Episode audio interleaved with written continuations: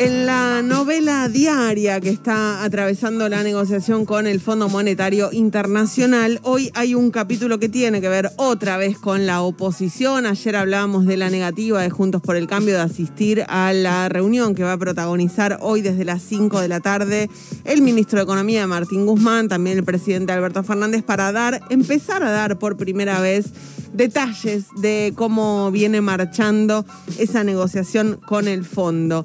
Y el nuevo capítulo, el capítulo de hoy, tiene que ver con el offside en el que quedó parado Horacio Rodríguez Larreta. Ayer eh, compartíamos con ustedes esta declaración de Larreta que decía, no vamos a ir porque es una foto política. Bueno, Hoy lo que pasó, en realidad, durante la tarde de ayer, lo que pasó es que se activó efectivamente la política y dejó absolutamente en offside al jefe de gobierno de la ciudad de Buenos Aires. Y el que lo expuso fue nada más ni nada menos que uno de sus socios políticos en Juntos por el Cambio, el gobernador de Jujuy, Gerardo Morales. Me parece que ya está, no hay que jugar a las escondidas con este tema, ¿no? Esta deuda se está renegociando, la contrajimos nosotros. Lo, menos que, tenemos que hacer es, bueno, si vamos, si decimos que vamos a construir, es ir a escuchar.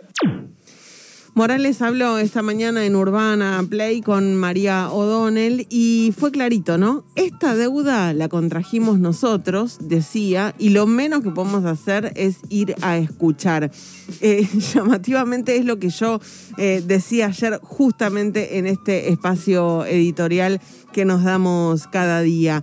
Quedó absolutamente expuesto Horacio Rodríguez Larreta porque encima, al interior de Juntos por el Cambio, en la pelea, en la tensión constante que existe entre el radicalismo y el PRO, lo que dicen los radicales es la deuda la tomó particularmente la gestión de PRO. ¿Por qué? Porque en el Poder Ejecutivo, ustedes recuerdan, la mayoría de los ministros y las ministras de Mauricio Macri, sobre todo los de áreas sensibles, ni que hablar del equipo económico, respondían directamente al PRO, no había allí eh, radicalismo. Por eso aparece Morales dejando claramente expuesta la posición Mm, diría eh, eh, cuestionable, incluso de, doble vara de Horacio Rodríguez Larreta, que hoy no va a estar en la reunión en el Museo del Bicentenario, tampoco va a mandar ningún emisario.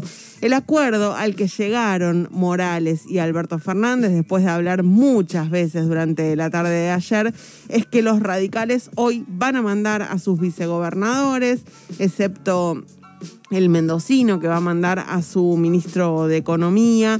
La ciudad de Buenos Aires no va a mandar a nadie y la semana próxima, al menos los gobernadores radicales sí van a tener su encuentro con Martín Guzmán para también conversar sobre la negociación. Es una solución a medias de todas maneras, ¿no? Porque si bien es cierto que eh, de alguna forma los halcones de Juntos por el Cambio quedan eh, expuestos en, esta, eh, en este escenario ridículo que intentaban configurar de no prestarse a ningún tipo de eh, conversación con el gobierno en el marco de la negociación con el Fondo Monetario, también es cierto que hoy los gobernadores radicales no van a estar, ¿no? Abrieron la negociación, se acercaron, mandan a sus vicegobernadores, a su ministro de Economía, pero hoy sentados ahí, mostrándole al fondo que hay respaldo político, al menos para que el gobierno eh, tenga fortaleza y pueda buscar un acuerdo en los términos en los que considere más convenientes, bueno, ese respaldo político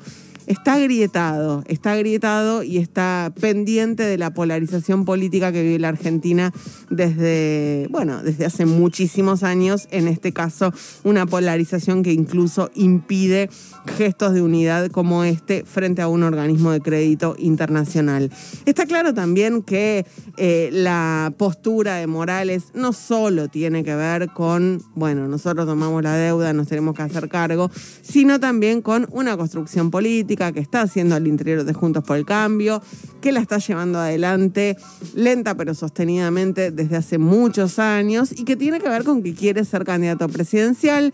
Desde diciembre de 2019 está eh, también eh, buscando discutirle a Horacio Rodríguez Larreta lo que en el PRO y en el larretismo consideran algo que eh, está prácticamente decidido, que es que el candidato presidencial 2023 del espacio va a ser el propio Horacio Rodríguez Larreta. Bueno, Morales es uno de los que dice, no, che, ojo, los radicales tenemos que tener peso eh, y tener un candidato eh, en condiciones de disputar eh, frente a la reta. Incluso en algún momento coqueteó con la posibilidad de armar una fórmula con Patricia Bullrich, que también es otra de las que está ahí tiroteando la construcción política que hace la reta. Por supuesto que aparecen algunas alianzas impensadas o algunos reacomodamientos internos, para decirlo de mejor manera, frente a estos tironeos, porque lo decíamos recién eh, de una manera, bueno, un poco eh, distendida. Eh, hablábamos de este café que compartieron Patricia Bullrich, Gerardo Milman, Javier Milei. Yo ayer les contaba de los proyectos de ley que presentaron para bajar justo los dos impuestos que más recaudan en la Argentina.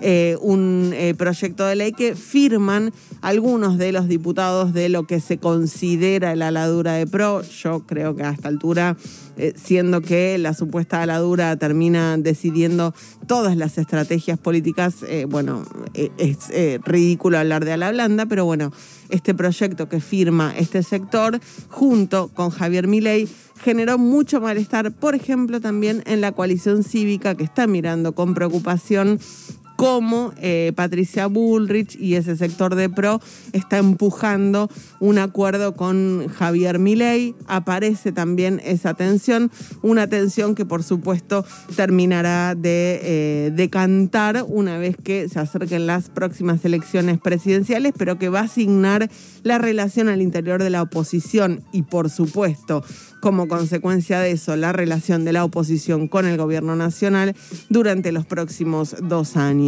Hoy a la tarde, 5 de la tarde, en el Museo del Bicentenario, primero va a hablar el presidente, después va a hablar Martín Guzmán en economía, prometen que va a dar detalles desconocidos de la negociación con el fondo, que va a ser una presentación importante en términos de la discusión pública.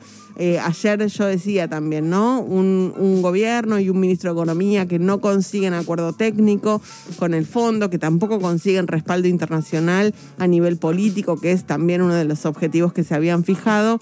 Bueno, eh, buscan ahora sí respaldo político interno con estos vaivenes, con estas... Eh, estas vicisitudes, pero logran finalmente que incluso los radicales, marcando esta diferencia al interior de, Juntos por el Cambio, participen con emisarios y la semana próxima eh, cara a cara con Martín Guzmán. Después de que hable el ministro de Economía, va a haber una ronda de preguntas, algunos eh, gobernadores, algunas gobernadoras también van a poder hablar y eh, contar qué les pareció la presentación y quedará abierto así el capítulo en el que el gobierno se va a dedicar durante el verano a intentar conseguir respaldo, sobre todo en el Congreso de la Nación, para eh, el camino que inició hacia el acuerdo con el fondo.